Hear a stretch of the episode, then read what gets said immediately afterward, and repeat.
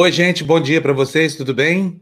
Hoje é dia 14 de maio de 2020, nós estamos começando a 67ª edição do Despertador, um dia, o dia seguinte, aquele em que o presidente resolveu entregar exames de sangue ao Supremo Tribunal Federal, que, em que o, o nome que, que aparece ali é dado como é, negativo, né, o resultado desse exame. Foram três exames, um deles não traz nenhum dado de identificação que possa permitir a conclusão de que o sangue foi coletado do presidente da República, mas os outros dois contêm lá nomes que seriam codinomes e a informação de documentos do presidente da República. Uma história difícil de engolir. Na verdade, Luciana Julião, minha querida amiga e companheira de todas as manhãs. Bom uhum. dia para você. Bom dia, Fábio. Bom dia a todos que nos assistem, a nossa equipe linda. Eu vou falar uma coisa para você, é muito difícil de engolir. Eu acho, eu acho, eu primeiro, eu, tudo bem que o Supremo é, atestou a veracidade, né? Falou que lá os exames estão corretos, mas cara, teve tempo para a gente fazer, para administrar né, a situação de uma outra forma. Eu não acredito. Eu, Luciana, estou dando a minha opinião que não acredito nesses exames. Olha, é um governo tão perverso que eu, eu tendo a acreditar até que o presidente da República seria capaz de armar uma cilada dessa só para desmoralizar a imprensa. Também Agora, acho. Tem, há algumas referências dos últimos dias que são muito preocupantes. Primeiro, Bolsonaro já havia admitido, como é público e notório numa entrevista numa rádio lá do Rio Grande do Sul, que talvez tivesse pegado uma gripezinha. A gente ainda não viu o vídeo da reunião, que foi outro assunto é, que deu a pauta do dia de ontem, mas Bolsonaro é, diria, segundo as testemunhas, as pessoas que viram esse vídeo, que a divulgação dos exames poderia provocar até o seu impeachment. Aí aparecem três exames dando negativo em nome de gente que não se sabe quem é, sabe? Com dados estranhos ali. Olha, seja lá o que for, se, se valeu de uma falsificação, de um estratagema absolutamente falso, assim, para apresentar resultados de exames que não correspondem com a realidade, ou ainda que tenha apresentado exames verdadeiros, mas com o objetivo de atrapalhar a imprensa e desmoralizar o jornalismo ainda mais do que tem feito, Bolsonaro se transformou, evidentemente, no rei da trapaça. Seja lá qual for o resultado, sendo falso ou verdadeiro esses exames, é trapaça, porque depois de 60 dias de, de uma briga é, de gigantes, né? Para não entregar esses resultados, de repente aparecer esses resultados negativos assim do nada, ou é fraude ou é trapaça mesmo. Trapaça no sentido político da coisa, né? Você está vendo que eu não, não, tô com nada aqui atrás de mim, está de é, noite, aqui, preto, é, assim, né? Eu vi. É, eu luto, esqueci, é luto. É, não, você, eu preparei uma. Você está de luto, alguma coisa, ou, ou você esqueceu? não, não, não, não é porque eu pensei, eu falei, de repente está de luto, né? Porque a gente tem aí, está tá perto da França, né? A gente vai falar sobre isso da... Exato, é. daqui a pouquinho, então, de repente. Bom, vamos começar o nosso dia, gente. Bom dia para você que está em casa assistindo a gente aí. Olha, não desanima, não, tá? O mundo continua girando em torno do Sol, a Terra é redonda e vai passar. Não estou falando de pandemia, não, estou falando de Bolsonaro. Ô, Vamos Fábio, capas... olha só, pra, pra, vou fazer assim, ó. Tem palavrinhas de. Tá vendo ali na parede? Olha gente? que bonitinha a tá parede tá bom, nova ó, da. Força, viu? Força, sonhe, acredite, equilíbrio, tá aqui, viu, gente? A gente acredita. Tá... Eu acredito que vai passar e que, vai, que a gente vai sair melhor disso. Tá faltando só o fora Bolsonaro aí agora. Tá faltando. tá faltando. Eu vou providenciar hoje que dá tem mais três plaquinhas para colocar. Eu posso comprar uma fora Bolsonaro. Muito bem. Vamos, Fernando, põe na tela para a gente, por favor, os destaques dos jornais. Estão aí, olha. O nosso jornal guia de hoje já foi é o Estado de São Paulo, que está aí no centro da página. Manchete principal: Bolsonaro entrega exames com codinome e resultado negativo. Manchete do Estado de São Paulo. A Folha de São Paulo aí a esquerda colocou na, na manchete: menos de metade dos alunos acessam o ensino online em São Paulo. Né? A questão dos exames ganhou um destaque secundário, apenas uma menção pequena na primeira página, uma pequena chamada. Mas o jornal O Globo, que está aí à direita, simplesmente desconheceu na manchete a informação dos exames. Pode ser porque a, a, a desconfiança é, sobre a, a, falta de, não digo nem de verdade, né, mas de verossimilhança nesse caso, pode ter feito com que o jornal tenha considerado um assunto que não era dele, porque o pedido dos exames foi feito pelo Estadão como uma coisa menor. E, e olha, é difícil mesmo acreditar, sabe? Você botar uma manchete assim, exames de Bolsonaro dão negativo.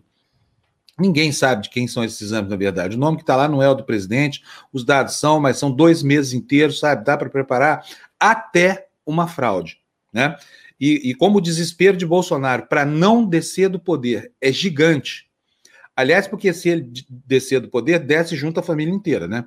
E sabe Deus onde eles vão parar. Provavelmente não vão parar num lugar agradável. Né? Não vão parar ladeira, num lugar agradável. Ladeira abaixo a, a todo mundo, né? Vai ser uma ladeira abaixo. É. Vai, vai-se embora. Exatamente.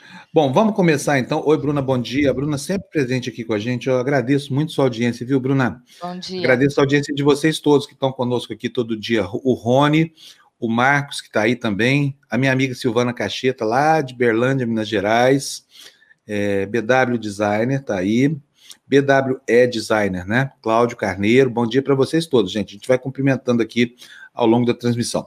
Vamos para o nosso primeiro destaque, enquanto eu arrumo meu cenário aqui, porque você já viu, né?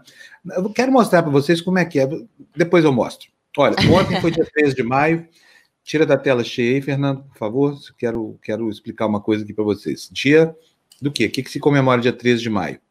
Abolição da escravatura, comemora... né? O dia da Nossa, Nossa Senhora de Fátima, tem outras. Exatamente. Mas o Brasil agora tem um problema com essa data. E o problema chama Sérgio Camargo. É o presidente da Fundação Palmares. É um absurdo. É um governo que tem uma mulher machista no Ministério da Mulher, um negro racista na Fundação Palmares, né? Tem um, um, um, idólatra de emblemas nazistas na Secretaria de Comunicação Social, que é o Fábio Weingarten, né? E, enfim, chegamos ao ponto em que esse Sérgio Camargo é, não vou nem usar essa expressão porque eu não quero aqui fazer nenhum recurso é, é, a, a, ferramentas que possam, ferramentas da língua que possam confundir a crítica com racismo. Mas olha, o que esse sujeito tem feito contra os seus avós, os seus pais, os seus bisavós que estavam na senzala é algo abominável. É tentar, é tentar dar um novo sentido para uma realidade que é impossível de ser contestado, porque o Brasil foi o último país das Américas a abolir a escravidão. Né? Se, se, se, se o sistema é, que é, é, assim defendido por esse Sérgio Camargo vigorasse até hoje, ele mesmo teria um grilhão nas canelas. Uhum. Sabe? É, é, é, essa é a, a, questão. Um negro que renega a escravidão é igual a um judeu que renega o Holocausto. Aliás, disso o governo está bem cheio. Né? É uma vergonha, é um absurdo. O Brasil vira motivo de chacota aí, porque, sabe, um negro racista que preside uma fundação que chama Fundação do Zumbi dos Palmares e que quer suprimir a memória do zumbi, um herói da luta anti-escravocrata no Brasil, ainda que se considere, não, um símbolo, respeita, respeita, sabe? Tá, na, tá nos seus genes isso aí. Você só não é escravo, Sérgio Camargo, por causa de, de, de, da luta dessa gente que você renega hoje. Olha só o que, que esse idiota desse presidente da, da, da, da Fundação Palmares fez. Tá vendo aí na tela? Olha só Tá bem pequenininho aí, né? Ele coloca aqui, olha, como legenda do aí à esquerda, você vê Blacksit. Blacksit com B-L-E. Deve ser, ele queria dizer black de, de, de preto em inglês. Preto, é. E exit, né? Fazendo uma, uma, uma alusão aqui ao Brexit. Agora, tá errada a grafia, tá errada a ideia, tá errado o conceito. Aí ele escreve o seguinte: olha, para comemorar o dia da abolição da escravidão.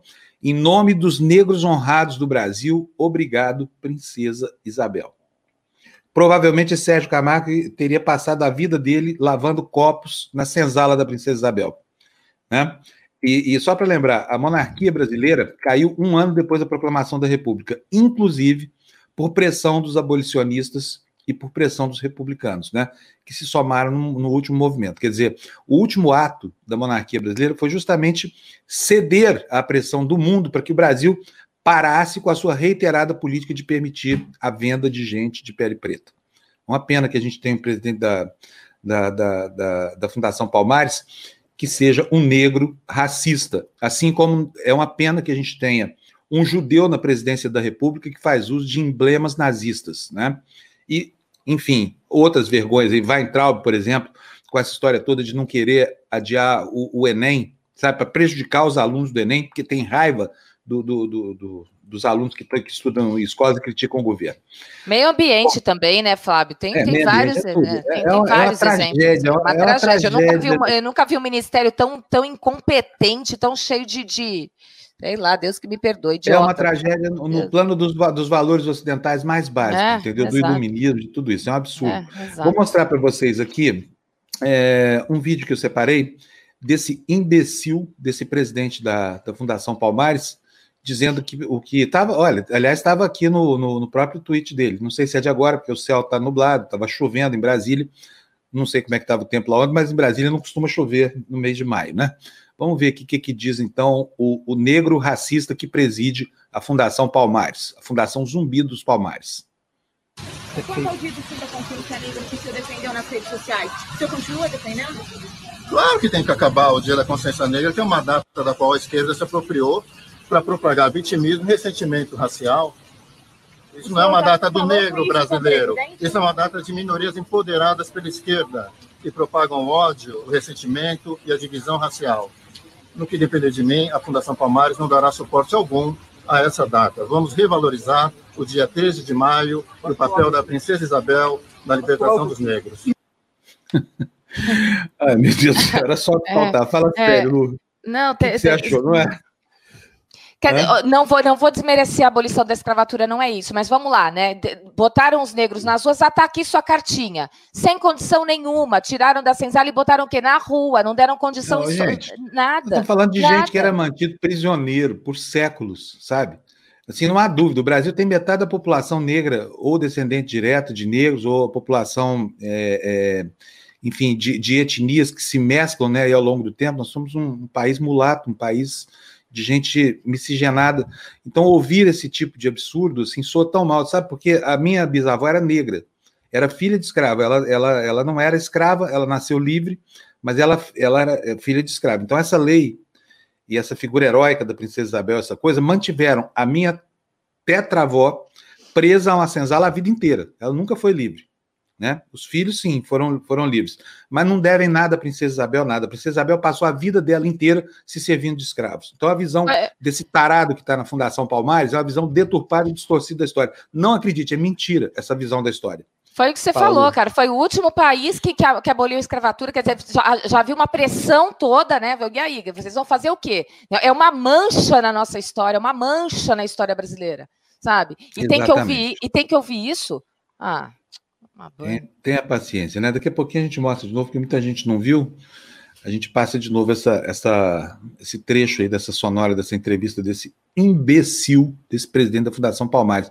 Em, em, em, países civilizados do mundo, esse sujeito não teria lugar pelas ideias que sustenta, mas em, imagina, imagina só os Estados Unidos conspurcando né, aqueles que, que, por exemplo, provocaram a guerra de secessão. Né? É, imagina só, assim, a França é, falando mal é, dos franceses da Revolução Francesa, né? Essa coisa tudo. Então, assim, tá tudo errado por aqui, sabe? Vamos seguir o noticiário, que eu já tô com raiva aqui, se ficar com a pressão alta essa hora da manhã não vale. Vamos não, ver se tem alguma notícia de boa nos jornais aqui pra gente. Vamos ver, né? Vamos tentar. Fernando, põe na tela aí pra gente. Põe. Não é isso, não. Pode. Ah, sim, é outra tuitada aí, ó. Conforme eu havia informado em dezembro, minha gestão vai reconhecer a importância da princesa resgatá-la do ostracismo histórico que foi relegado pela esquerda vitimista. Então é o seguinte: as pessoas que não têm bom senso no Brasil, tipo eu, a Luciana, e mais 210 milhões fora você, é, questionam o seguinte: para que Fundação Palmares? Precisa de uma fundação para denegrir, que é uma palavra racista, a memória do negro no Brasil? Precisa de alguém para criar mais embaraço às nossas origens culturais? Precisa de alguém mais, além desse idiota, desse Sérgio, sei lá das quantas aí, para conspurcar tudo aquilo que está consagrado nos livros de história e a luta, a luta que está muito bem registrada e documentada da população negra contra a escravidão? Olha, é uma vergonha, assim, isso me, me deixa absolutamente prostrado. Vamos tocar o noticiário, por favor, na tela, Fernando, com os nossos destaques aí. Tá aí, olha, é, notícia do Jornal Estado de São Paulo, jornal que começou esse processo todo. Bolsonaro entrega testes negativos para Covid-19. Após batalha judicial em ação movida pelo Estadão, a defesa do presidente apresenta três exames em nome de outras pessoas. Laudos não confirmam contaminação pelo coronavírus. Lu. O ministro do Supremo Tribunal Federal, Ricardo Lewandowski, determinou ontem a divulgação de exames de Covid realizados pelo presidente Jair Bolsonaro, atendendo a um pedido do Estadão, que recorreu à Justiça para garantir o acesso à informação de interesse público. A defesa do presidente travou uma batalha judicial de um mês e meio para expor os documentos, mas se antecipou a decisão do STF e encaminhou ao ministro três laudos com resultados negativos em nome de outras pessoas. Ah, se antecipou, né? Que bonzinho! Se antecipou. Ah. Não é? É lindo, né? É muito bonitinho. Enfim. Vamos lá. Próximo destaque na tela, por favor, Fernando. Deixa eu ver onde é que está aqui, porque eu estou completamente perdido aqui. Achei vocês aqui. Pronto. Vamos lá. Juristas prevaleceu o direito à informação. Ministro do Supremo, Ricardo Lewandowski, garantiu acesso ao Estadão aos testes de Covid-19 do presidente. O jornal havia entrado na justiça. O Estadão parece estar tão aliviado com isso. Tomou por verdadeiros documentos, hein? É. Estadão, acorda, vai. Lê aí pra gente, Lu. Uma decisão absolutamente correta. Foi assim que o ex-ministro do Supremo Tribunal Federal, Eros Grau. Ai, desculpa que tá. Eros Grau. Eros Grau. Eros Grau é, não, classific... é que embaçou aqui as. A, a, como é que fala as linhas? Classificou a decisão de seu antigo colega colega, o ministro Ricardo Lewandowski, que determinou a entrega ao jornal Estado de São Paulo dos exames de Covid-19 feitos pelo presidente Jair Bolsonaro. Não há conflito entre o direito à privacidade e o de liberdade de imprensa quando esta é exercida em relação a uma pessoa pública, afirmou. Pelo menos ficou grafado, né, para o restante da história, que o presidente da República tem direito a uma privacidade é, relativa. Agora, é duro engolir esse resultado, hein? Isso cheira trapaça, seja lá o que for, eu repito aqui, trapaça de Bolsonaro. Trapaça porque ou se valeu de um estratagema é, completamente equivocado para poder passar uma rasteira na imprensa, o que é um absurdo, um presidente que, que luta contra a imprensa dessa forma, ou se valeu de documento falso para comprovar um resultado que não correspondia à situação de saúde dele. Seja lá o que for, é ruim. Gente, que surpresa boa, a Beth de Brasília voltou. Olha, ela fala assim: Fábio, esse vídeo é de 2019, mas continua pensando assim, passando só para esclarecer. Beijo para a Cintia, bom trabalho para vocês. Beth, não vá embora de novo, por favor. Muito obrigado pela sua doação, tá bom? Tava um com beijo, saudade Beth. de você. Bom, faça o mesmo que a Beth, ajude a gente a pagar as nossas contas aqui. Se você quiser, apoia.se barra TV Democracia, tá bom? Ou então no nosso website democracia.tv. Não ficou bonitinho esse domínio, Lu? democracia.tv. Só isso você entra no website aqui da nossa televisão, né? O Marcos Carvalho disse assim, Fábio, dados três exames estranhos e com o nome e o com o nome de Brilhante Ustra. Eu fiz essa pergunta para mim ontem mesmo. Cadê esse exame é, do Brilhante Ustra? É, a gente não sabe se esse exame existiu ou não, mas foi uma informação do site O Antagonista, que, que, que foi localizado lá pela Secretaria de Saúde do, do Distrito Federal, um exame feito em nome de Brilhante Quem é o tarado que poderia botar em si mesmo o codinome de um torturador condenado pela justiça como Brilhante Ustra, né? Quem, quem teria uma cabeça assim para fazer? Eu não sei se esse exame existiu ou não. Jamila, bom dia para você, um beijão bem grande. A Jamila, essa, essa linda amiga minha que está aí na, na, na, nos comentários, é a Lorena McKennett brasileira. Ela canta muito, viu? Eu amo ela de paixão. É a segunda vez que eu cito a Lorena essa semana aqui, sendo mana musical. Fernando, põe na tela para a gente o próximo destaque, por favor. Vamos lá. Setores da marcha ao Supremo são contemplados. O presidente inclui em lista de atividades essenciais sete das 15 áreas empresariais cujos representantes se reuniram com ele no Planalto. Ação entre amigos, Lu? é. Ai, ai, viu, vou te falar. O presidente Jair Bolsonaro já contemplou na lista de atividades essenciais sete dos 15 setores representados por empresários que se reuniram com ele no Palácio do Planalto na semana passada e foram levados ao Supremo Tribunal Federal para uma reunião com o presidente da Corte, Dias Toffoli. Na ocasião, o grupo foi fazer um apelo para que as medidas restritivas de estados e municípios motivadas pela crise do coronavírus sejam amenizadas. Muito Ui. bem. Pessoal, ajudem a gente aí a melhorar a nossa audiência. Nós estamos com três meses de, de, de idade, né? Nós somos um, uma produtora muito nova, com a intenção de prestar um serviço muito importante para a sociedade, que é prover informação de boa qualidade, informação sem fake news, informação checada e apurada. Você nos ajuda de várias formas, inclusive compartilhando aqui as nossas lives e curtindo. Se você puder curtir, vai dar uma ajuda grande, porque os seus amigos todos vão saber da nossa assistência e provavelmente virão aqui para coletar esse material que a gente está oferecendo para você aqui. Bom, vamos tocar o nosso barco? Por favor, Fernando, próximo slide na tela.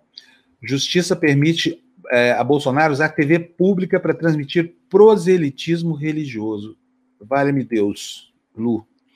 O juiz Valdemar Cláudio de Carvalho, da 14ª Vara Federal do Distrito Federal, rejeitou anteontem pedido da Associação Brasileira de Ateus e Agnósticos para proibir o presidente Jair Bolsonaro de usar os canais públicos de comunicação para realização de programa de proselitismo religioso, entre aspas. O pedido foi feito após veiculação na TV Brasil de uma live no domingo de Páscoa em que Bolsonaro se reuniu com líderes religiosos como o pastor Silas Malafaia, o padre e cantor Reginaldo Manzotti e o deputado federal e também pastor Marcos Feliciano. A transmissão, de mais de duas horas, incluiu orações, músicas religiosas e leitura de trechos da Bíblia. Olha o gado aí, ó. Olha o gado aparecendo. Ó. É, é só bater no coxo que eles aparecem, ó. Vem comer ração, bovino! Pode vir, aumenta aí a audiência da gente bastante, porque nós adoramos isso, viu? Bolsonaro não é mal-vindo aqui. Tem que escutar o que a gente fala. Fazer o quê? Às vezes até aprende alguma coisa, né? Bom, vamos, vamos seguir, vamos seguir, Fernando, por favor, na tela, outro. Eu queria só dizer o seguinte, hein? É, Bolsonaro age como um, um, líder igrejeiro, né? Ele faz tudo para beneficiar esses pastores corruptos e canalhas que o apoiam. E, enfim, eles têm todo. O governo Bolsonaro é o reino do céu para eles, né? Porque falou lá, ele faz aqui. Não sei se é submissão à mulher, porque o Bolsonaro se diz católico. Agora, nunca ouvi falar que ele tenha ido a uma missa. Nunca ouvi falar. Culto ele vai bastante, toma bênção lá na porta do pai. Nada contra a crença dele, que é problema dele, não é, não é problema da gente. Acontece que não são só os neopentecostais, não. Daqui a pouco a gente vai ver que as igrejas também estão botando o gado dentro do curral, hein? As igrejas em Goiás reabriram lá com base no decreto do Caiado e estão fazendo, voltaram a fazer missa, né? Vai dar M, vai dar merda. Vamos, vamos tocar o noticiário, por favor, Fernando. Próximo destaque na tela aí. É, ainda lendo o Estado de São Paulo, o Ministério Público propõe ação por milícia armada contra aquele pessoal lá dos tais 300 do Brasil, que estão lá acampados, afrontando o Supremo Tribunal Federal lá em Brasília. Lu. O Ministério Público do Distrito Federal apresentou ação civil pública contra a ativista bolsonarista Sara Winter e secretária da ministra Damares Alves, Mulher, Família e Direitos Humanos, por uma milícia armada acampada em Brasília, conhecida como 300 do Brasil. Em entrevista à BBC Brasil, o Inter admitiu que integrantes do acampamento portavam armas de fogo para a própria defesa. Os manifestantes estão concentrados no local desde 1 de maio. Eu estou falando do Inter, mas é Winter ou Inter, Fábio? Não sei se desculpem se eu errei, Winter. gente. O, é Inter, o Inter. Não, é, eu falei o Inter, mas o Inter não foi localizada pela reportagem. É o Inter. Não sei se, é, é, se isso é apelido, se isso é, é, é, é nome. E nem quero saber, porque não me importa. Vamos tocando nosso noticiário aqui. Desculpa aí, tá, gente? Eu estou irritado hoje. Eu acordei irritado com essas notícias aí. Eu, eu fui dormir acorda... irritada e acordei um pouquinho melhor. Não, sabe por quê? Porque parece que o mundo virou um, um, um, hospício, né? Sabe? Não precisa nem colocar a grade em volta, nem a lona em cima. É, é isso aí. Infelizmente é isso. Eu, é, e o cheguei... é aqui, viu? Eu cheguei em casa tarde e eu falei, deixa eu ver, né, para dar uma, uma sapiada aí, uma sapiada para ver o que aconteceu. E aí eu fui me irritando, me irritando, falei, gente, não dá, não tem condições, não tem condições. Bom, o general Luiz Eduardo Ramos tentou mudar o depoimento que tinha dado no caso da reunião, o famoso caso da reunião em que Bolsonaro espinafrou o Moro e agora está dizendo que não era com ele, estava dando bronca, era no general Heleno. Pode uma coisa dessa? Mas como, como esses caras inventam essas coisas? Eu, enfim, hoje deve sair o vídeo aí, a gente vai ver direitinho. Não, não falei a palavra Polícia Federal, eu falei da segurança. Pô, mas segurança é com o general Heleno. Era com ele mesmo! Eu queria mandar o general Heleno embora. ah, essa narrativa, essas narrativas, se chama guerra de narrativa, gente, é muito engraçado. Sabe por quê? Porque parte do princípio de que não existe uma base factual, uma base real. O que importa é um conjunto de versões. É uma técnica usada no nazismo, é um clássico. O Hitler quase acaba com, com o Ocidente, enfiando o mundo em uma guerra usando esse mesmo tipo de técnica. Então, é isso que está acontecendo aqui no governo brasileiro. Mas, enfim, vamos lá. Aí, o, o general Luiz Eduardo Ramos é, voltou atrás do que tinha dito para tentar fazer com que o depoimento dele e dos outros ministros lá que acompanharam essa reunião ficasse é, equilibrado em matéria de, digamos assim, de novidades né, em relação à realidade. A manchete do Jornal Estado de São Paulo é essa daí: olha, o Bolsonaro vê equívoco em oitivo de seu ministro. Após afirmar que o presidente tratou da PF em reunião, Ramos retificou o depoimento. Uma nova verdade para o mesmo fato. Lu. O presidente Jair Bolsonaro afirmou ontem que o ministro-chefe da Secretaria de Governo, Luiz Eduardo Ramos, se equivocou ao confirmar em depoimento no dia anterior ter havido menção à Polícia Federal na reunião ministerial do dia 22 de abril. A versão de Bolsonaro, negando ter citado a Polícia Federal no encontro, contraria também declarações do ministro do Gabinete de Segurança Institucional, Augusto Heleno, que relatou ter havido citação à Polícia Federal quando o presidente cobrou relatórios de inteligência.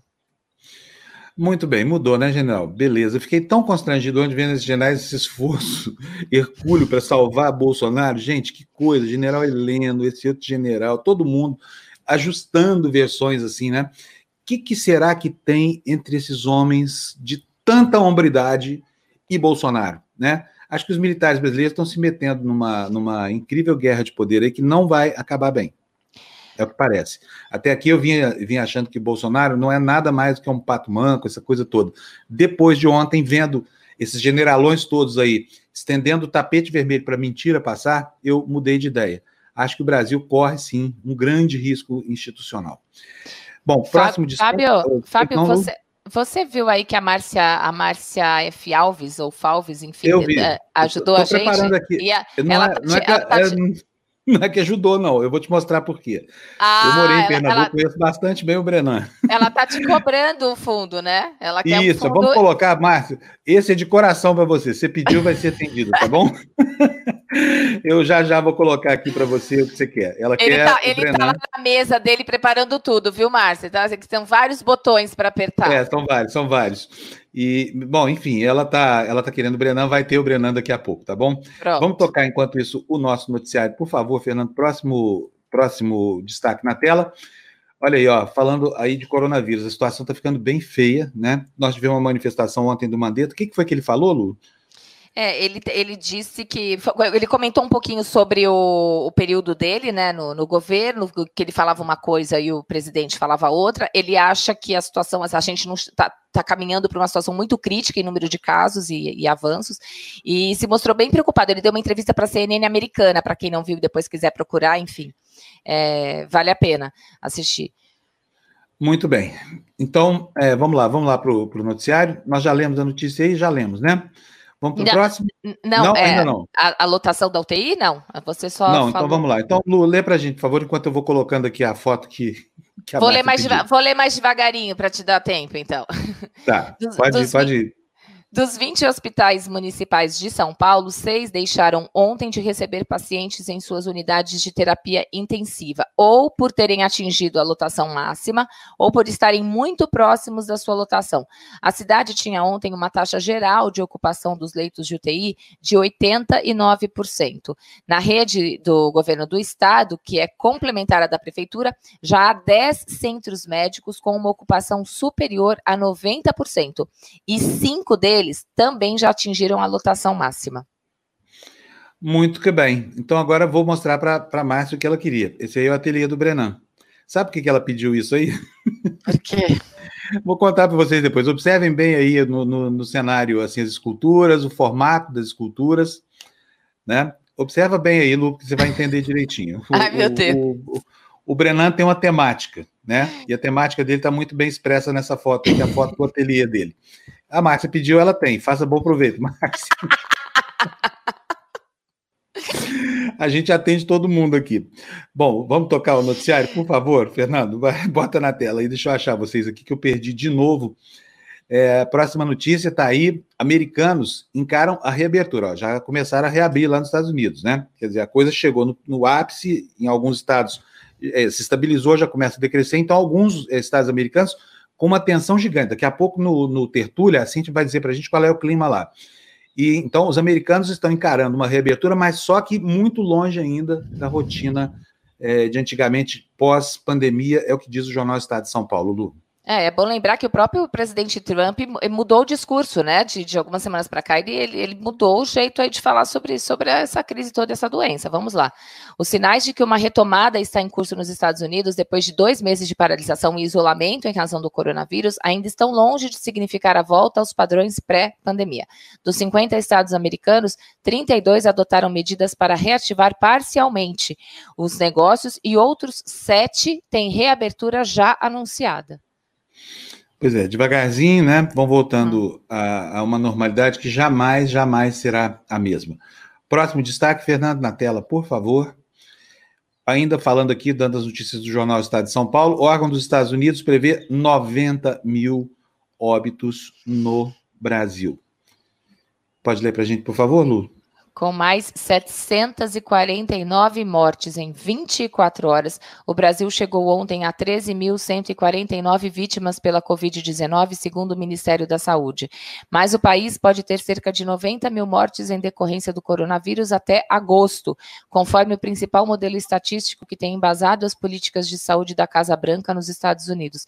Pela primeira vez, o Institute for Health Metrics and Evaluation é, um centro de pesquisa dentro da Faculdade de Medicina da Universidade de Washington, fez projeções sobre países da América Latina e chamou a atenção para a situação do Brasil.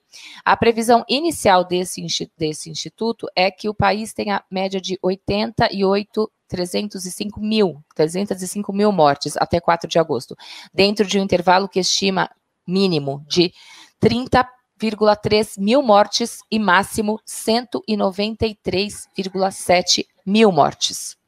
Um mês e meio atrás, em uma das suas lives, o nosso intelectual e presidente da República disse que nós teríamos cerca de 800 mil mortos, de 800 mortos no Brasil, porque a Covid, a, a, a SARS e outras epidemias mataram 800 pessoas. Quer dizer, a conta do Bolsonaro já foi ultrapassada em mais de 20 vezes. Né? É, e tá você sabe que, que, que, foi o, o Mandetta até falou isso, assim, que, que o Brasil está pagando o preço alto por conta dos atritos, né? Que teve com, com China, com dentro do próprio governo, é o preço que está que tá pagando, vai pagar, né? É, exatamente. Bom, toca aí, Fernando, vamos para o próximo destaque na tela, por favor. Oi, Gina. Olha o nosso destaque aí na tela. Eu não tinha visto você. Bom, bom, bom giorno. Dia. Como vai? Bom Nosso bom sorriso de dentes brancos ah. lá na Europa e pele morena. A gente, a gente combinou a cor, Gina. A gente está quase da mesma cor hoje, sem combinar, Olha, né? Nossa, Eu também. Aqui, gente, está um calor, 31 graus hoje, e está vindo uma chuvazinha aí, chuvazinha como eles chamam, né? Porque parece estranho, mas aqui chove areia do deserto, é mole. a cidade fica toda e aquilo ali é difícil a beça para limpar depois que aquela areinha gruda, gruda no carro, gruda no, no piso, uh, gruda nas ruas, é terrível. E aí um calor de 31 graus, quer dizer, opa, vamos lá. Vamos lá, gente. Bom, vamos John, lá, queria agradecer. Queria agradecer também a Beth Brasília, né, gente? A Beth fez uma doação para a gente, um bom dia especial para ela, para vocês todos e para os gatos dela também, para os gatos de vocês também, né? Todo mundo tem ah, gato ah, aí, né? Olha aqui, aqui ó, eu tenho o, dois, é, os meus hoje o, estão quietinhos. Antes, deixa eu atravessar aqui a conversa. O César está dizendo aí ó, que o nome verdadeiro da Sara Winter é Sara Fernanda. Ela e a Carla Zambelli eram colegas no Fêmen. Gente, já pensou que turma do demônio essas duas aí, hein? Meu Deus do céu. Olha, eu ainda bem que eu sou ateu. Eu, eu rezo todos os dias e dou graças a Deus por ser ateu. Porque é o seguinte: se eu não fosse, eu ia ser tentado a acreditar que o demônio venceu essa guerra. E que, e que ele reencarnou, foi aqui mesmo entre a gente, entendeu? E trouxe todos os seus anjos caídos para fazer uma, uma falange contra a humanidade, está se vingando da humanidade. Só pode ser. Ainda bem que eu sou ateu e não penso dessa forma, porque não cabe no meu ambiente cognitivo, sabe? Lu e Gina, o que, que vocês pensam? Quer falar, Gina? Assim, eu, é, é, que, eu, eu, já, é que eu ouvi uma coisa que eu, que eu gostei muito, assim, de falar assim, ah, o demônio que tá... Eu não vou saber quem falou, tá? Pode ser até que tenha sido o Papa, enfim. Eu não lembro de onde, de onde o padre da minha paróquia falou isso. Ele falou assim, ah, o demônio que, que criou o coronavírus. Aí que virou e falou assim, não, na verdade foi criado porque não pode ir para templos, né? Igrejas, não. A gente criou vários templos, um em cada casa. Cada casa, a gente abriu outros tantas, outras tantas igrejas e outros tantos locais de, de oração, né? E de reflexão reflexão, enfim.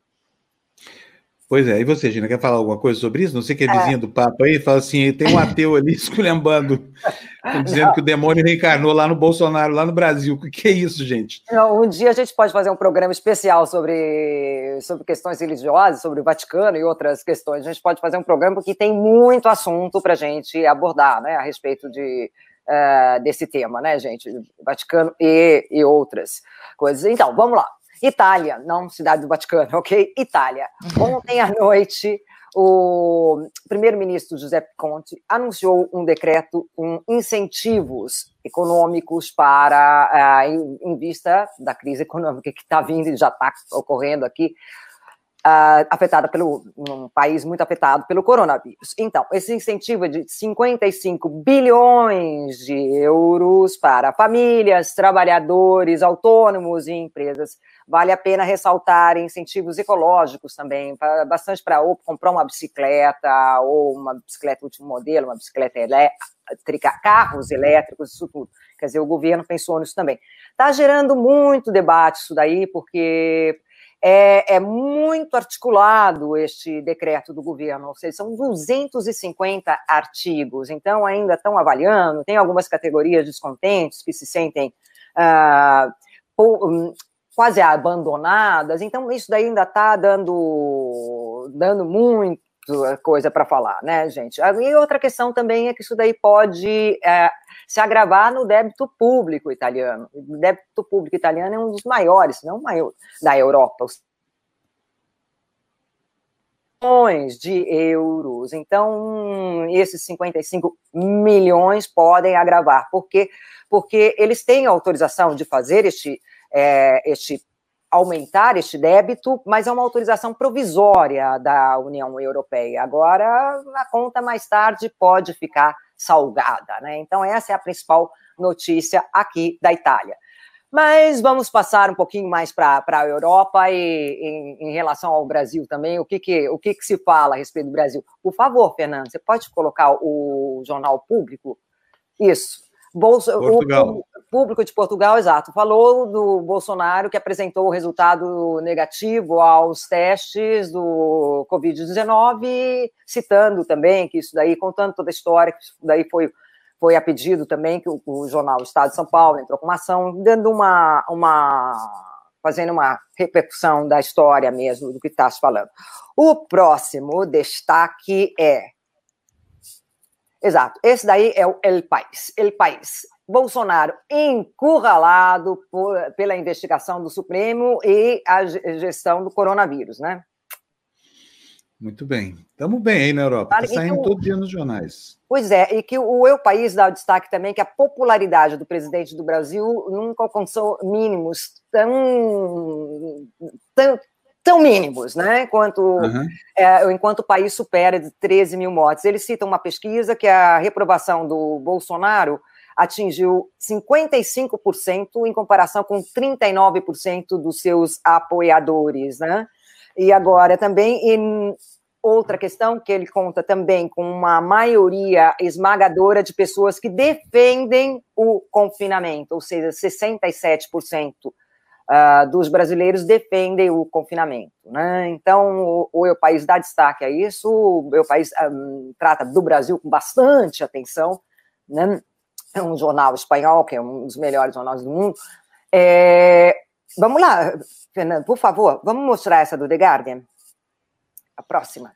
Isso, agora, o The Guardian dá dois destaques para o Brasil. Um é este daqui, que o recorde de mortos uh, no México e no Brasil, por causa do, do, são os maiores, né? Por causa do Covid-19, os maiores da América Latina. Os países registram mais altos índices de mortos em um dia e até o momento por causa das reações ambivalentes e atrasadas dos governos. Agora, o próximo destaque também é do The Guardian ainda, um jornal inglês excelente. E ele fala isso daí que é bem bonito, gente. Esse, o jornal The Guardian ele mostra um, a mãe social.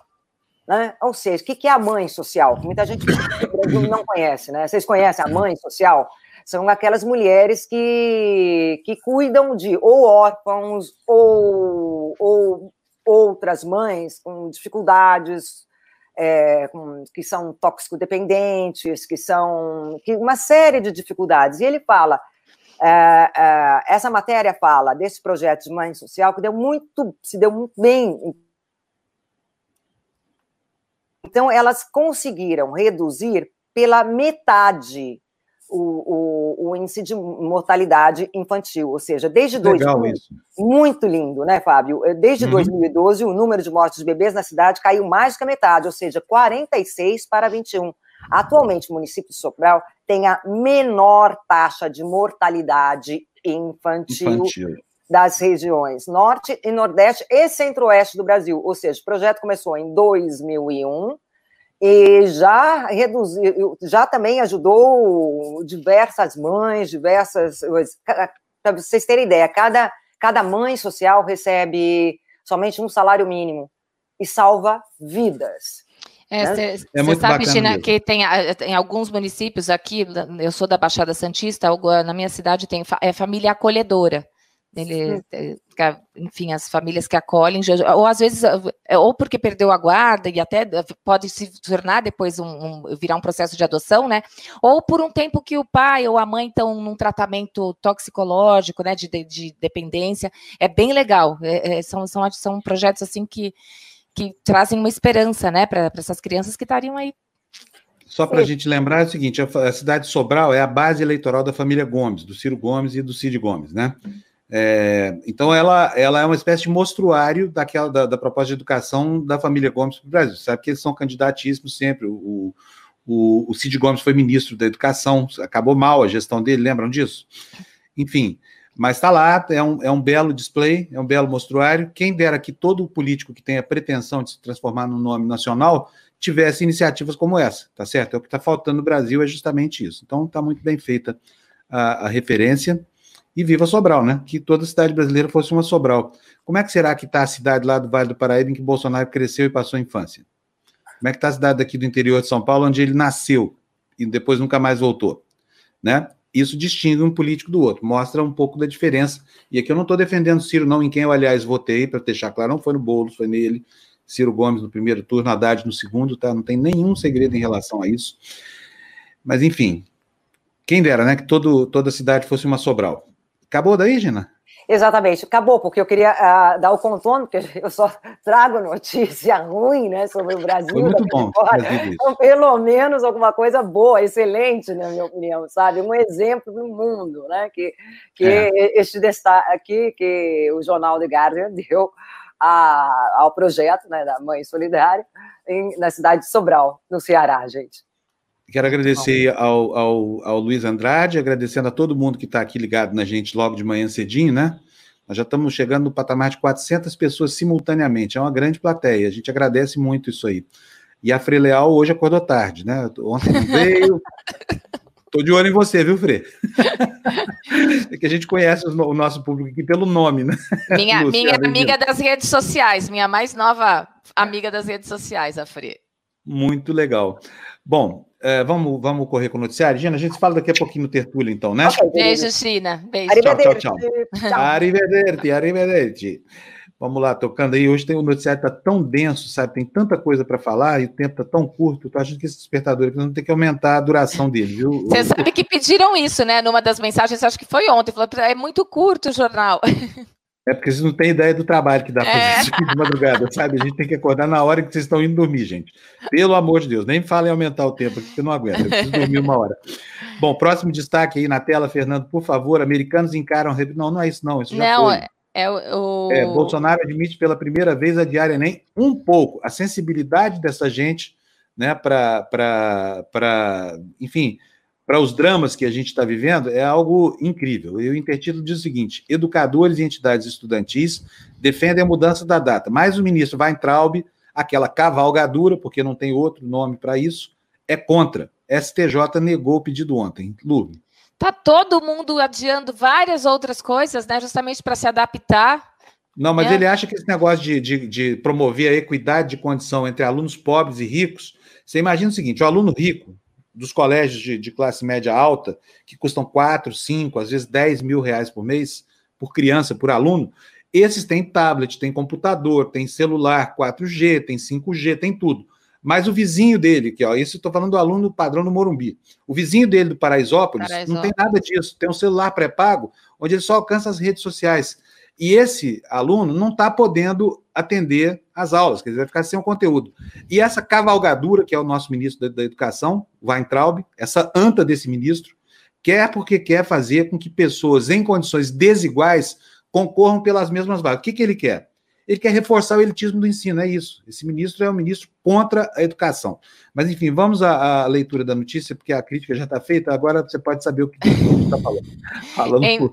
em meio aos pedidos de adiamento do Exame Nacional do Ensino Médio, o Enem 2020, por parte de educadores, alunos e entidades de educação, pela primeira vez o presidente Jair Bolsonaro admitiu atrasar um pouco, desde que seja realizado ainda neste ano.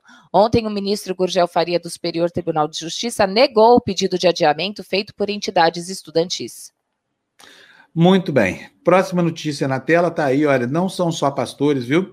Os padres também embarcaram nessa onda aí. Não sei, porque a ênfase na, nas igrejas, pelo menos nas igrejas que eu poucas vezes na vida frequentei, não é a mesma de um templo neopentecostal, né? Onde a ênfase toda é Malaquias 3,10 e é o único versículo que o pastor sabe citar. Os padres eram um pouco mais comedidos com relação ao, ao dízimo, e, mas a igreja está aí, olha, a igreja retoma missas em alguns estados, né? Colocando em risco a saúde da população, mandando o pessoal lá para o Altíssimo tomar conta antes da hora. Após quase dois meses sem presença de fiéis e de mortes de bispo e padres pelo vírus, as celebrações recomeçam aos poucos e com cuidados. Lu. Depois de quase dois meses de celebrações sem povo por causa da Covid-19, a Igreja Católica começa a retomar as missas com a presença de fiéis. Uma decisão do arcebispo de Goiânia, Dom Washington Cruz, que só foi divulgada na segunda-feira, permitiu que as missas fossem celebradas já no último domingo, com lotação parcial das igrejas, condicionadas às medidas para reduzir o risco à população e aos padres. As novas regras levam em consideração o decreto do governo de Goiás, liberando o funcionamento de igrejas e templos. A Arquidiocese de Florianópolis também retomou as missas. Aqui, ó, batendo no coxo, que eu falo, ó o gado aí, ó. Esse jornal nem deveria existir, nem com N. Tudo bem, tem outras opções aí, vai para o outro, não tem problema vai nenhum. Vai para o outro, é, exatamente. Ninguém está obrigando de, a ficar é, aqui, a porque está aqui? Quer, a gente gosta de quem quer ficar aqui. Se você está insatisfeito, olha, a internet é livre e vai para outro, tem as televisões. Ainda é livre e ainda você pode é. mudar. Eu sugeriria para, para esse bezerrinho aqui que fosse assistir a TV Record, né? Ou SBT. É muito bom lá, porque você fica sabendo só o que o Bolsonaro quer que diga. Bom, seguindo com o noticiário, Fernando na tela, o próximo destaque, por favor. Tá aí, olha, consequências da pandemia e bolsondemia e tudo mais. Risco, país e dólar disparam no Brasil e o país vira a economia mais arriscada para o investidor. Lu.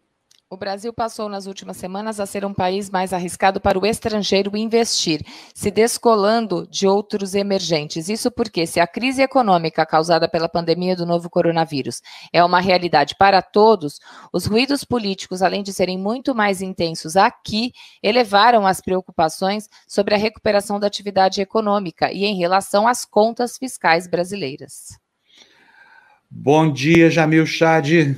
É, bom dia, Fábio. Bom dia, Luciana. Bom adorei, dia. adorei o cenário. Desculpa, Fábio, mas eu tenho que dizer: o cenário da Luciana é muito melhor do que o teu.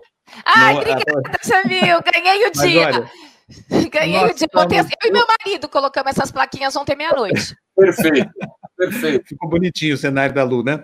Agora, o meu é uma homenagem a uma moça que fica criticando a gente aqui, Jamil. Ela, ela é bolsominion. E ela pediu, ah, por que você não põe o ateliê do Brenan? Porque o, Brenan, ele, ele trabalha em cima de formas fálicas, né? Essa era a provocação, entendeu? Eu falei, pois bem, já que tu queres, tu terás. Cada ah, qual com aquilo que, que lhe apetece. então tá aqui o ateliê do Brenan. Não é legal? Muito bem, muito bem, gostei muito. muito obrigado. Do Força, Força é bom. Não, não entendi, já viu o que eu falei em cima de você. Eu gostei do Força. Principalmente. Ah, do Força lá na Lu, no, no, no cenário da Lu, né? Nós estamos fazendo um truque aqui, que logo, logo, eu aqui em São Paulo e a Lu lá em Itanhaém vamos estar dentro do mesmo cenário. E a gente vai provar que a desmaterialização já foi inventada, tá? É... Jamil, e aí na, na, Suíça, como é que tá o dia hoje? Hein? A Lu já leu o seu Twitter aqui. O que, que foi que você destacou aí, Lu? Que, que, que você ia pedir para o. Do, do Mandetta, né? Da, não, ah, é, quem sou eu para falar? O Jamil fala que você que eu estava falando das últimas três uh, matérias que você usou, que você publicou. E a primeira é do Mandetta, né, que está em, em, destaque. É, é, eu conversei por um longo tempo ontem com o Mandetta, é, o ex-ministro da Saúde, é, que é, basicamente disse: é, se preparem, é, a, a crise vai ser prolongada é, estamos só no começo. Ele, segundo ele, o único local que aparentemente poderia ter chegado num platô seria Manaus, mas não o resto da Amazônia. É, e você tem aí toda uma região sul é, do país ainda no início é, do, do, dos problemas, basicamente, da pandemia, além do Nordeste. Então, você tem aí um longo caminho pela frente. E ele fez duras críticas ao Itamaraty. É, vale lembrar, Mandetta era a pessoa que tinha uma interlocução com a OMS, é, mas, segundo ele, o termo que ele usou foi o seguinte: que, pare, que o Itamaraty parece um fumante é, que entra num quarto com barril de pólvora. Né? Essa é o, basicamente. Isso vamos, vamos só deixar claro. Isso nós estamos falando de um ministro do governo Bolsonaro, né? de um ex-ministro uhum. Bolsonaro. Não estamos falando da oposição é, de esquerda comunista é, que, que é, faz parte do Fórum de São Paulo. Não. Né? Estamos falando de uma pessoa que até pouco tempo estava no governo, dizendo barbaridades, basicamente, é, é, do próprio Itamaraty. E dizendo que o Brasil já paga o preço é, das suas, dos seus atritos gerados com a China. E até ele fala uma coisa é, bastante curiosa. Cadê as máscaras? Ou seja, né, é, onde estão aí a, é, as entregas que a China poderia fazer? É uma, uma avaliação bastante dura, uma avaliação bastante clara dessa, dessa direção. Hoje pela manhã, aqui na, em Genebra, é, Luciano e Fábio, nós ainda tivemos a coletiva de imprensa da Michelle Bachelet, alta comissária da ONU para Direitos Humanos, que destacou duas coisas em relação ao Brasil. Primeiro, ela está muito preocupada com a situação brasileira, dizendo que o negacionismo provavelmente contribuiu para o, o, surto no Brasil, e ainda, desculpa, um terceiro ponto, dizendo que algumas forças políticas no, no país representam, sim, uma ameaça para a democracia. É, ela não quis colocar nomes, não quis colocar, é, é, obviamente, é, carimbar nada, mas eu imagino que a gente possa é, ter alguma ideia é, de quem ela está citando, né? Exatamente. Quem será? Ô, Jamil, quem será? Eu queria pedir para o Fernando, Fernando, bota no slide número 30, porque eu não sei se o Jamil já teve tempo de ler essa informação lá, nem sei qual foi o jornal, acho que é no jornal O Globo, de, não, na Folha de São Paulo de hoje também, provavelmente o Jamil já leu. Sim. O Jamil acorda bem antes da gente lá, né? Olha isso aí, ó. Itamaraty suspende o envio de notícias nacionais a embaixadas. Araújo estaria insatisfeito com a cobertura a respeito do seu trabalho à frente da diplomacia brasileira. E a gota d'água teria sido um artigo crítico do ex-presidente e ex-chanceler. Dê para gente fazer um favor, Lu. Ernesto Araújo, o, uh, Ernesto Araújo, o envio de notícias veiculadas na imprensa nacional aos postos diplomáticos no exterior para subsidiar o trabalho dos diplomatas brasileiros, afirmaram a Reuters duas fontes com conhecimento do assunto. O trabalho, feito diariamente pela assessoria de imprensa do órgão, servia para auxiliar os diplomatas no exterior com as informações sobre o que ocorre no Brasil. Desde a semana passada, o chamado clipping só é feito com notícias de veículos internacionais que trabalham no Brasil. Estava truncado o texto aí, mas deu para é, entender, né, Jamil? É. O, o, outro, o outro Napoleão de hospício da, da, diplomacia brasileira resolveu que essas notícias não são boas, então não vamos dá-las. É, é, a síntese do governo Bolsonaro. Fábio, deixa eu ampliar, deixa eu ampliar essa notícia, porque é muito mais complicado do que isso. Ah. É, além, é, isso já vinha acontecendo, é, os postos do exterior. Verdade, que não se baseiam mais no clipping, porque obviamente você tem hoje é, uma plena é, informação, qualquer diplomata com o seu celular pode ler o que quiser. Agora, óbvio, o clipping representa, é, o clipping é, é uma, uma coleção, basicamente, de, de, notícias daquele dia, representa o, o vamos dizer assim, a, a, o resumo é, do que existe sobre o Brasil no exterior, justamente para ajudar os diplomatas no exterior a tomar decisões, ou a, pelo menos acompanhar o noticiário. O que é, essa matéria não conta e que na minha opinião, é ainda mais grave é o fato de você ter nesse clipe, desde isso já do ano passado, é, de uma forma muito ostensiva, matérias dos blogs pró-governo financiadas justamente é, por a gente sabe por esses mecanismos bastante obscuros. Terça Livre é, e vários outros é, é blogs e sites fazem já parte da, do clipping que o Itamaraty manda aos seus embaixadores pelo mundo. Então, é, não só é, é, corta a, a, o envio do, do, dessas informações, mas abastece, com, em muita, muito, muitos sentidos, Mentira. Né? Então, é, é muito mais grave do que só não enviar. É selecionar é, é, é sites que é, são comprovadamente perigosos, inclusive para a credibilidade da notícia. Vale só lembrar, não quero me estender, mas um desses sites, na, quando a Notre Dame pegou fogo, um desses sites, o dono do site, colocou um Twitter dizendo que a Notre Dame pegou fogo, e aí escreveu em árabe é, insinuando é, que teria sido é, um, um, atentado terrorista dos muçulmanos. Né? É, é, é, difícil você imaginar é, uma, uma, uma, uma, vamos assim, uma deturpação tão grande dessa realidade que nem os franceses, nem a investigação da França apontou qualquer tipo de atentado terrorista, mas esse site aí, que serve de base é, aí no Brasil para o governo, é, já sabia que tinha um envolvimento árabe é, no, no, no, incêndio de Notre Dame. Então, para você ter uma ideia do que é que os embaixadores hoje recebem. Que lixo, hein? Fala sério, hein? Deus é. me livre. Estava falando com a, com, a, com a Lu aqui que ainda bem que eu sou ateu, porque se eu não fosse, eu era obrigado a, a, a, a eu seria obrigado a pensar que o demônio reencarnou aqui no Brasil e trouxe toda a sua falange de, de, de, perversidade junto, viu? Porque não é possível. Se você vê a, o, o, Sérgio Camargo, né, do nome dele, o negro que preside a Fundação Zumbi dos Palmares, desqualificando o herói da luta é, anti-escravocrata anti no Brasil e reverenciando a princesa Isabel. Pode uma coisa dessa, Jamil? é, é, algo. O Fábio um judeu que usa emblema nazista no, no, na, na, na, comunicação oficial. Como é que pode uma coisa dessa? Fala para mim. Como é que você entende é. isso vendo de Jamil?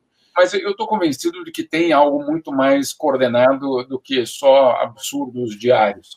É, a tese, é, principalmente aqui na Europa, que se comenta muito sobre a extrema-direita e sobre esses movimentos antidemocráticos, é que para primeiro reconstruir o que eles querem da sociedade, né, porque eles têm um plano do que eles querem para a sociedade, eles primeiro precisam destruir o que existe como símbolo, como referência, como é, mito, como, é, vamos assim, é, heróis no, no, ou, ou, não heróis, enfim, precisa primeiro ser criado uma grande confusão e uma grande incerteza sobre quem é quem. Né? Então você desfaz é, certezas, você desfaz a certeza de que é, aquela frase é, na, em Auschwitz seja algo relacionado ao nazismo. Não, de jeito nenhum. Eu sou até judeu, né? Como, como é, eu né? posso, né? Eu posso falar, eu tenho lugar de fala aqui. Eu posso esculhambar a memória do, do Holocausto porque eu sou judeu.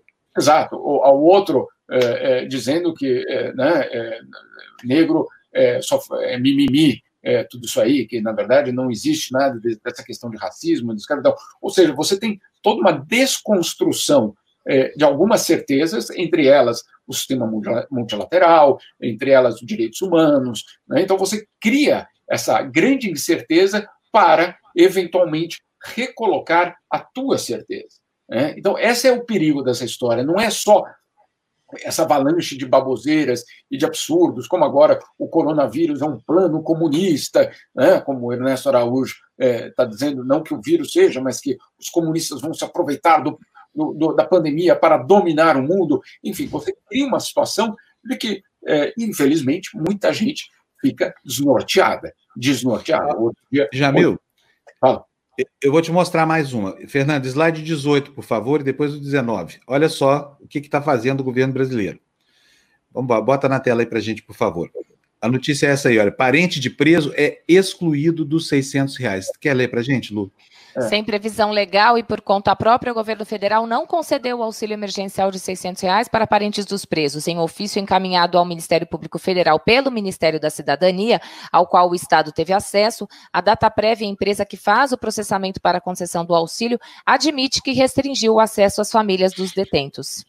Olha, isso me lembrou, sabe o que, Jamil? Me lembrou a sentença que condenou à morte o Tiradentes. Já viu essa sentença?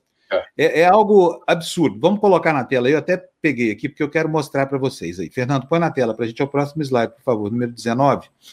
Põe grandão aí para todo mundo conseguir ler o que está aí. Olha, Condenem o réu Joaquim José da Silva Xavier, aqui com baraço e pregão, seja conduzido pelas ruas públicas ao lugar da força, da forca, e nela morra morte natural para sempre.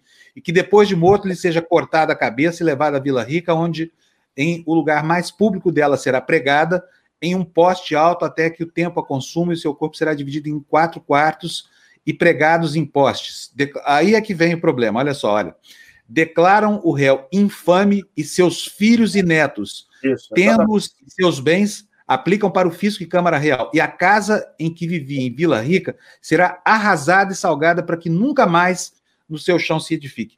Imagina que, que isso pega os descendentes. O que, que tem a ver o filho, a criança que é filha de alguém que cometeu um crime? É, o que, que ela fez de tão errado assim, além de ter nascido né, numa fatalidade filha daquele pai ou daquela mãe é, marginal?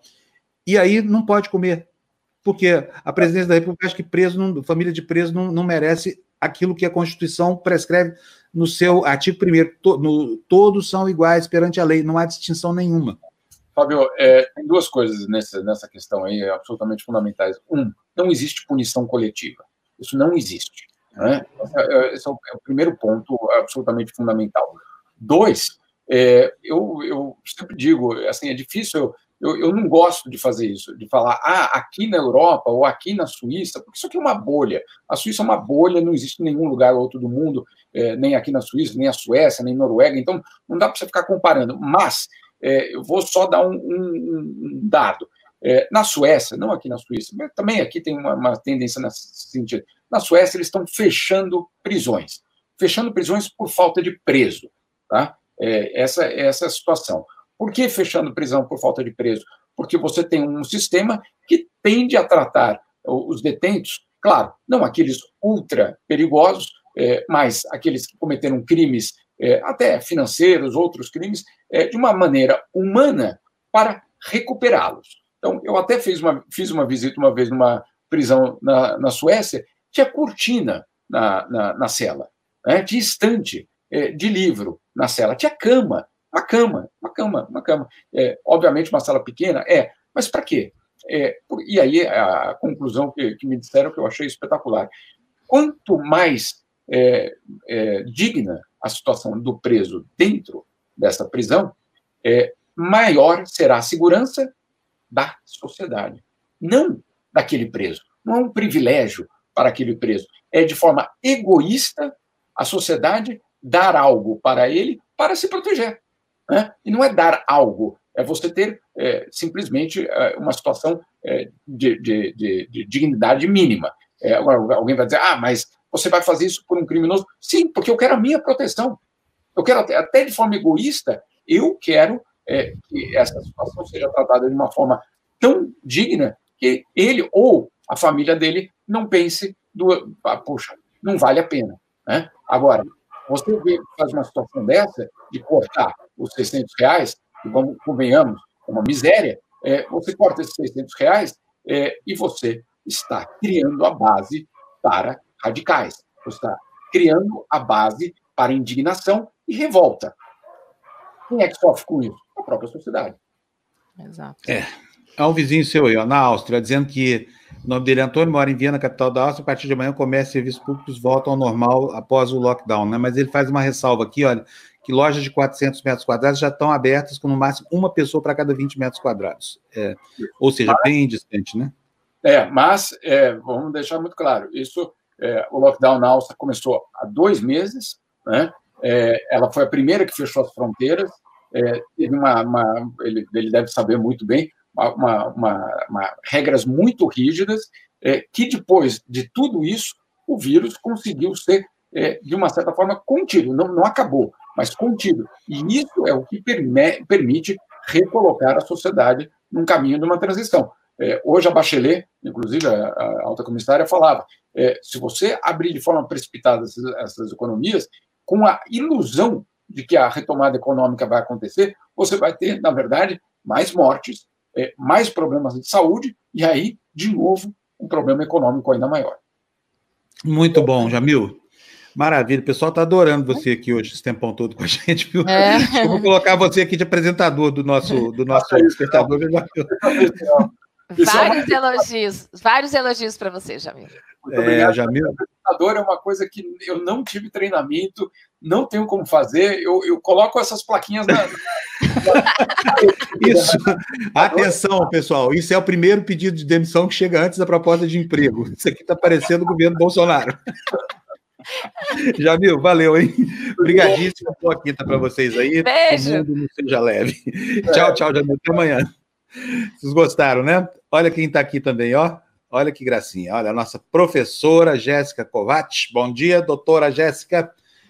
Mudou oh, o cenário. Onde é que você está? É, tá chovendo aí. aí. pelo jeito. É, tá chovendo. O meu cenário. Eu estou no coberto. Tá chovendo, não, tá garoando. Tá chovendo aqui também. Aqui em Itanhaém choveu, já deu uma paradinha, mas tá, vai, vai, é o dia promete chuva. Ela tá toda de blusa, manga comprida. É... Nunca vi a Jéssica assim. Nesses dois meses de aula, ela Eu achei que você ia apresentar aqui com a gente. Você tá toda assim, ó. Não, na, na, não vai fazer ginástica, vai assumir aqui a bancadinha, né? Vamos. É. e aí, Jéssica? Enquanto só, daqui a pouco vai esquentar tudo e eu já tiro essa blusa e pronto. Hoje nós vamos Queremos... fazer um circuito como é que é? ah, é? Tira é. essa blusa aí tudo? Tudo não, não pode. Eu quero TV Democracia. Mas vai, de roupa e tudo. Jéssica de roupa e tudo. Me conta aí, Jéssica, como é que vai ser hoje? Garrafa PET, cabo de vassoura, o que, que vai ser a aula hoje? Não, nada. Hoje eu peguei o meu tapetinho aqui porque tá mais frio. Pegue o seu edredom, mas não é para se cobrir, é para colocar no chão, que hoje vai ser um circuito com ênfase em glúteo, Fábio, em sua homenagem. Famoso bumbum. Para falar uma palavra Exato. bem infantil, né? Bunda. É, enfim. Então tá bom, Jéssica. Daqui a pouquinho você volta. Olha, amanhã, sexta-feira, nós vamos fazer aqui uma galeria com as fotos e os filmes do seu, do seu Instagram, tá bom? O pessoal fica fazendo a aula da Jéssica e mandando para elas fotografias para mostrar que está malhando, né? Mandaram para você ontem, eu mandei, meu marido fez. Mandaram? É, o eu marido dela. Vi, eu vi o maridão fazendo, arrasou. Então, a, a Lu botou ele para trabalhar lá, viu? Eu vi mesmo. Estava fazendo aquela flexão de pescoço, assim, que o Bolsonaro faz. Tava lá, vocês vão ver amanhã. Jéssica, então, um beijão para você, boa aula, tá? Só, não precisa nada, então, hoje. A aula é só o corpo da pessoa que vai treinar e tudo mais, é isso? Faça a foto, manda para a gente, que vai ter uma galeria de fotos aqui no, no, no, nosso despertador. Não sei se no despertador, acho que no programa da Jéssica, porque tem tanta notícia acontecendo, né? Aqui, ó, ó já estão reclamando, ó, a Luciana está reclamando. Professora, treino hoje. Pô, tá chovendo, professora. Tem, tem treino sim, tem que manter aí a, a sequência. Não pode falhar só porque está chovendo e porque está com sono, não. Vamos malhar. É isso aí. Beijão para você, então, boa aula, tá? Sim. Até daqui Beijo. a pouco. Tchau, tchau. Bom, eu e o Fernando e a Lu vamos para a nossa tradicional corridinha aqui. Então, Fernando, capricha dedo nervoso aí na, nas manchetes, bota aí na tela para gente, tela cheia, vamos lá, correndaço. Congresso aprova novo aumento para policiais. Projeto autoriza gasto de 505 milhões por ano. Bolsonaro aguardava aprovação para vetar reajuste de servidor no Socorro Estado. É... Ou seja, Mateus primeiros meus. Lu, próximo é, destaque. É, é, eu, eu não sei qual que você tá, porque para mim tá outra coisa aqui. Onde você tá? Isolamento social 20 bi. Deve ser slide número 21 na sua, na sua projeção aí. Deixa eu ver aqui, onde é que nós estamos aqui. É, exatamente, slide 21. Vai pela tela que a gente vai bem. Olha, isolamento social custa 20 bi ao, ao país, diz um estudo. Dá para ver o próximo destaque aí, Fernando? Próximo. Pa parente de preso excluído, já, já, já falamos. Ah, já próximo foi. destaque, Fernando. Isso aí, aí esse aí. Varejo registra retração de 2,5% em março. O número divulgado pelo IBGE foi o pior para o mês em 17 anos. Apenas supermercados e farmácias tiveram alta. Próxima notícia: novo recorde. Brasil se torna o sexto país com mais casos da Covid-19 no mundo. Cloroquina, vai, vai, lê tudo, Fábio? Porque... Não, não precisa, não. É só para registrar que o ministro da Saúde, é, é, outra vez, né, o presidente implicando aí com, com essa história de cloroquina, essa coisa toda, voltando com essas, com, o seu charlatanismo habitual. E o ministro da Saúde, coitado, cadê o ministro da Saúde? Coitado, o sujeito deu um azar, cancelou ontem. um emprego legal, teve que cancelar ontem. Cancelou a, a coletiva, de ontem, pois é. Vou continuar então. Pouco. Porque ele tem cara de bobo, mas não é bobo, não, viu? Ele está se descolando do Bolsonaro, já deve ter percebido que no, no, hospício você não vai convencer o sujeito a não jogar pedra em avião. Para quê? É, né? E já foi chamado para conversa, né? Vamos aguardar. É, exatamente. Vamos, Vamos ver lá. agora, ele vai ter a oportunidade de demonstrar para a gente se na vida o que vale mais é a dignidade pessoal ou se é um empreguinho como esse aí. Vamos lá. Na tela, Fernando, próximo destaque, por favor, para a gente dar andamento. Leitos na Justiça, Brasil já tem mais de 100 ações pedindo vagas em hospitais. Uma outra realidade: favelas têm mortes fora de boletim oficial. Seria 41% maior o número de notificações, de acordo com o levantamento feito pelas próprias comunidades. Próximo destaque é esse aí. Compras empacadas. Estado e Prefeitura do Rio só receberam até agora 20% dos respiradores. Provavelmente os outros 80% vão voltar quando passar a pandemia, né? Vão chegar depois da pandemia. No- novos indícios, depoimentos de delegados reforçam suspeita de interferência na Polícia Federal. Oposição pede para a Procuradoria-Geral da República investigar acordo com o Centrão. O pessoal quer apuração sobre a negociação do governo para repartir verba extra da saúde entre, lideranças do bloco na Câmara. A espera de socorro pandemia derruba arrecadação e estados prevêem atraso de salários. Pandemia leva o governo a prever retração de 4,7% no PIB este ano. Itamaraty suspende envio de notícias nacionais a embaixadas. A gente já, já comentou sobre isso, né? Foi aí na tela o próximo. Posso ler eu aqui que você vai no outro, tá? Esse aqui, olha. Casos sobem 60% no Chile, Santiago terá lockdown. Daqui a pouco, no Tertúlia, o Tebni Pinho, que é nosso correspondente lá no Chile, vai explicar para a gente quais são as medidas lá em Santiago do Chile. Você, Lu? O CDE, que é a organização que reúne 37 dos principais países do mundo, né, aponta colapso sem precedentes nas principais economias. Só 47% dos alunos da rede estadual de São Paulo assistem aulas. Há duas semanas, o governo Dória disponibiliza aulas por aplicativo, TV e apostila. É que a gente estava falando aqui, né? Rico tem tablet, tem computador, tem iPhone 11. Pobre tem um telefone pré-pago que, tá, que só, só fala com as redes sociais. Como é que faz para dar equidade a isso? Está aí. Menos de metade dos alunos de São Paulo assistindo aulas. Vamos continuar com os destaques aí, Fernando. Na tela, seu Lu.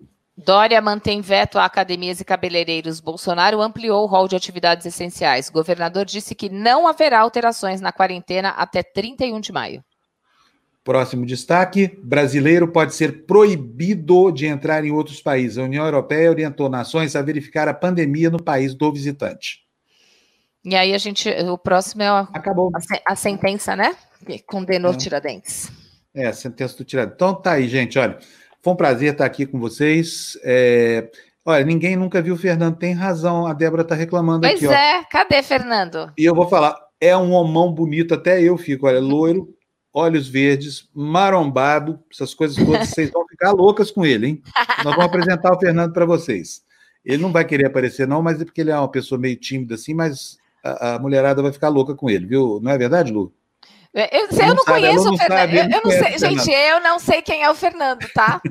Eu não conheço o Fernando. Ó, o César Bulcão falando uma coisa: academia são serviço essencial para corpos que não carregam cérebro. É verdade. A gente aqui, pensando nisso, fez a nossa academia da pandemia, né? Com a, com a Jéssica, que vai começar agora. Ela já está prontinha lá, já tirou a roupa. Estou vendo ela aqui, olha ela aí, ó. Agora sim, essa é a velha e boa Jéssica que a gente conhece de todo dia aqui, né? Então tá bom, gente. Beijo. Beijão para você, Lu. Jéssica, boa aula para você, um beijão. Você que nos assistiu, muito obrigado pela companhia em mais essa manhã aqui. Daqui a pouquinho Boa começa a tertúlia. É, boa quinta-feira, né? Tem na E- esportiva hoje, seis e meia da tarde, hein, gente? Hoje com vôlei. Ah, Ve- Vera Mossa, tá? Bruninho. Tá sabendo disso, ô, ô, Jéssica? Que tem um programa aqui chamado Na Esportiva agora? Vai ter Bruninho hoje. Vou assistir com certeza. Adoro. Bruninho, Lucas Ló e Vera Mossa com a gente às seis e meia da tarde. Beleza, então daqui a Tá. pouquinho tem o Tertúlia, tem Fura Bolha ao meio-dia, depois tem o Na Esportiva com essas meninas lindas todas nossas aqui, malhadas e marombadas. Tchau, gente. Bom dia Beijo. para vocês, foi um prazer incrível. Fiquem agora com a aula da professora Jéssica. Aproveite bastante para sair do seu sedentarismo, tá bom? Tchau, tchau. Até amanhã.